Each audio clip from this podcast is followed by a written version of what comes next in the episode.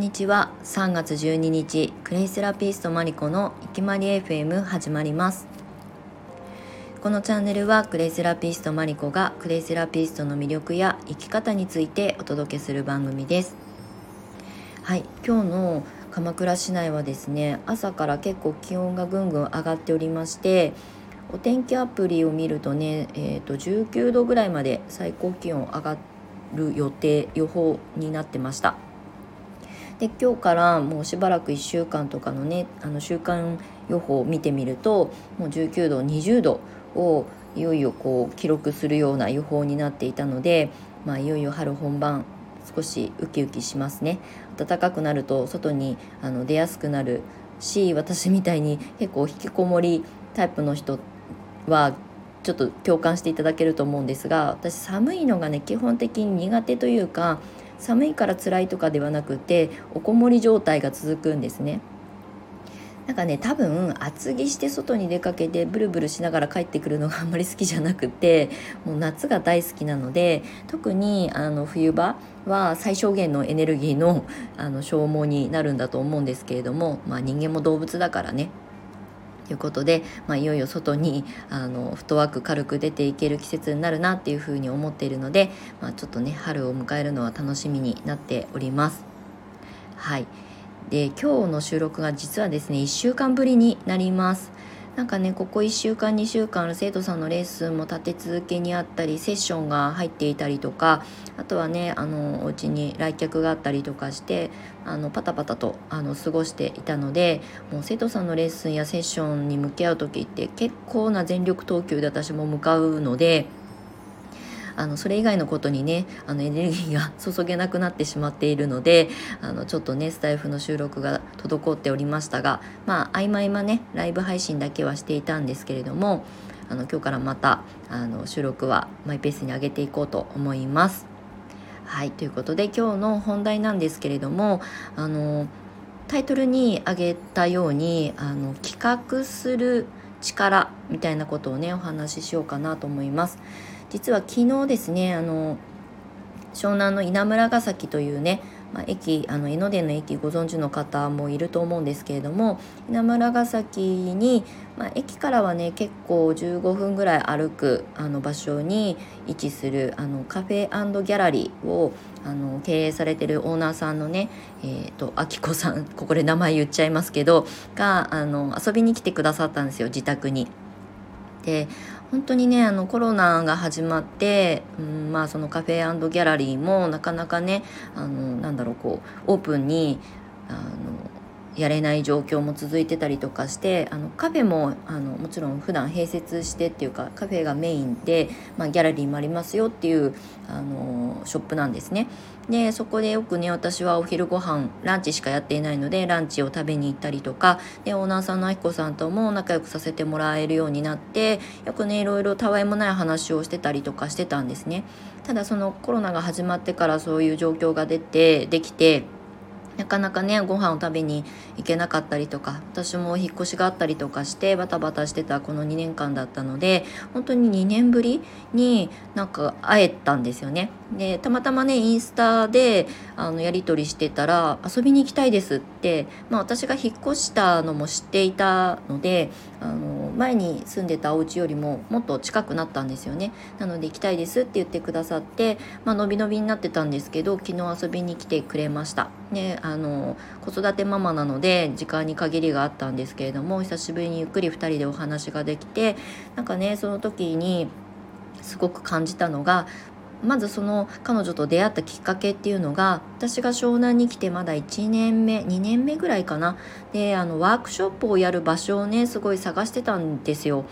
であのレンタルスペースもね普通になんかそういうレンタルスペースを検索するサイトで調べれば出てくるんですけどなんかね私のこだわりが結構強くてあの立地はもちろんのこと雰囲気とそこをね貸してくださるそのオーナーさんの人柄みたいなものを私は結構重視するタイプでであのワークショップとして場所をお貸ししますよみたいなことも発信されていたのでじゃあまずはあのカフェやってるんだったらご飯食べに行こうみたいな感じで行ってもう初回から私はあのすぐ営業が始まるんですね。あのまあもともとね目的がワークショップを開催する場所を見学するっていう目的があったのででそういうお話をしたらクレイのことにもすごい興味を持ってくださってトントン拍子でねあのワークショップだったりとかあのイベントごとの企画に、まあ、耳を貸してくれるようになったんですよね。であの最初はワークショップではなくて実はマルシェを企画しました。でそのカフェギャラリー稲森さんっていうんですけれどもそこでもうほんとね住宅街のあのど真ん中にあるもう全然証券が全くないほとんどない場所なんですね。だけどその建物がとっても素敵で、まあ、ご自宅兼あのカフェギャラリーなのであのお住まいであるんですけれどもとってもねすごい素敵で、まあ、建築ちょっとかじった私からするともうここでやりたいっていうのでお庭も裏山もあってっていうすごく素敵な立地だったんですね。もうそこに惚れ込んでしまってあのマルシェを開催するまでも普通にねランチ食べに行ってあのオーナーさんのあきこさんとおしゃべりするみたいな関係をね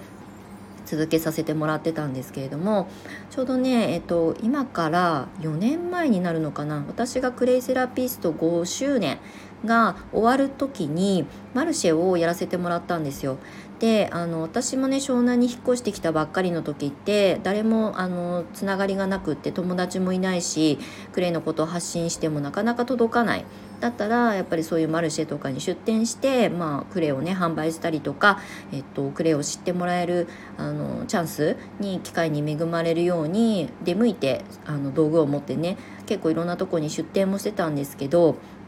あの湘南ってね結構マルシェって、まあ、今はこういうご時世なのであんまりこう大々的にやってるものないんですがもともとすごくマルシェとかイベントごとフリマとかも盛んな地域なんですよね。なのであの出店しようと思ったら探せばいくらでもあの見つかるんですよ。で実際自分が出店してみてすごく感じたのはやっぱりねマルシェとかで売れるものとか、えーと、皆さんあの来場者の方に興味を持ってもらえるものっていうのはみんなが知ってるものなんですよね。なのでクレイってまあ本当にごく稀にクレイドを使ったことがあるんでクレイに興味ありますって言ってブースに立ち寄ってくださる方もいるんですがそれこそ呼び込みしないとあのそのねブースに立ち寄ってくださるようなチャンスには恵まれないっていうことも何度も経験してきたんですね。まあ、全く売れないってわけではないですけど思いのほかね私の発信力がまだまだあのまあ未熟だったっていうのもあると思うんですけれどもなんかねやっぱ埋もれてしまうなっていうのがすごく印象として強くあってだったらクレイセラピストが主催するマルシェで他の方に、えーとまあ、出店していただくみたいな形にしようと思って、まあ、そういうイベントをやりたくってその稲森さんに相談したっていうのが最初のきっかけでした。なのでクレイセラピストによる、えーとマルシェにしたんですね。なので私が主催者で企画して運営を全部裏方をやってでうちの卒業生のあの生徒さんたちに、まあ、勉強中の生徒さんもいたかな？に、えーと、参加して出展していただく形で、えーと開催したんですね。そうすると主力製品が全部クレイなんですよね。でハーブティーの方とかあとはロースイーツの方とかにも私が個人的にお声がけさせていただいて、えーと、参加していただけた出店していただけたのですごく盛り上がったんですね初回は特に。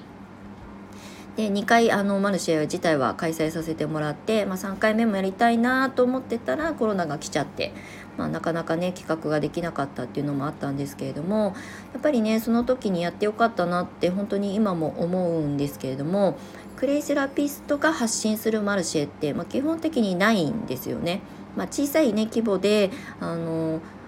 私の先生とかも昔ねそういうあのちょっとしたイベントを開催してくれたので私も出展させてもらったんですけれどもままず湘南でそういうことをやってる人はいない。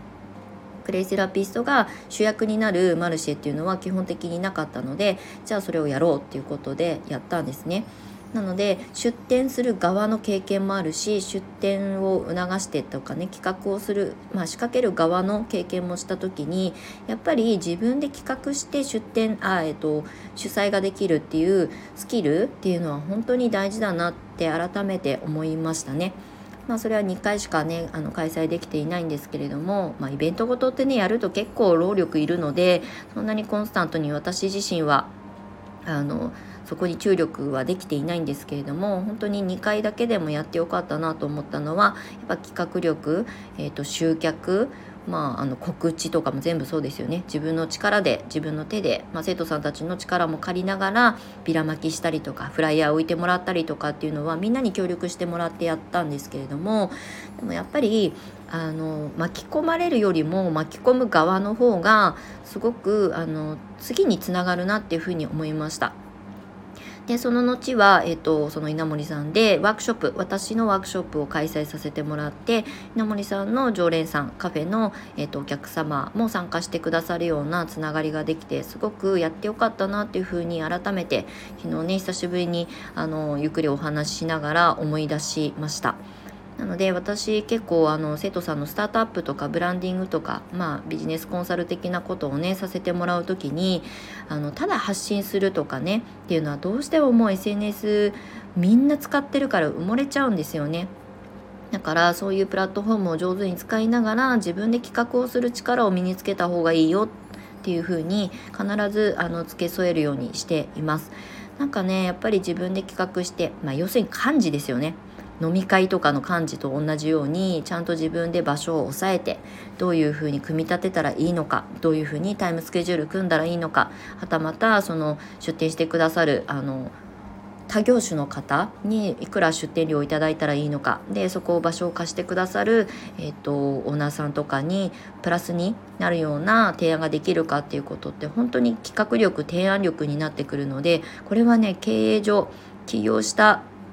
人とか、まあ、フリーランスねお仕事されてる方とかっていうのは共感していただけると思うんですけれども本当にそういうのが大事だなっていうふうになんかねもうしばらく開催してからもう4年ぐらい経っちゃってるんですけれどもその時のあの気持ちを思い出したっていうお話を今日はさせていただきました。なのでねやっぱりこうこれからこうまあ1億層発信の時代に今もうなっているのでやっぱり自分で組み立てられる力ってとっても大事それはあのクレイセラピストの資格を取ってくださってる生徒さんたちにもみんなに伝えたいことだなっていうふうに思いましたというあのお話をしたくて今日の収録になりました。ね、あのまたイベントごとはちょこちょこ小さい規模でもいいのでまた再開していきたいなというふうには思っております。そんなねお知らせもお財布の方でできたらいいなと思っておりますので、まあ、引き続き、えー、チェックあのフォローしていただけると嬉しく思います。はいということで、まあ、今日も長くなりましたが最後までお付き合いいただきましてありがとうございました。素敵な週末をお過ごしください。マリコでした。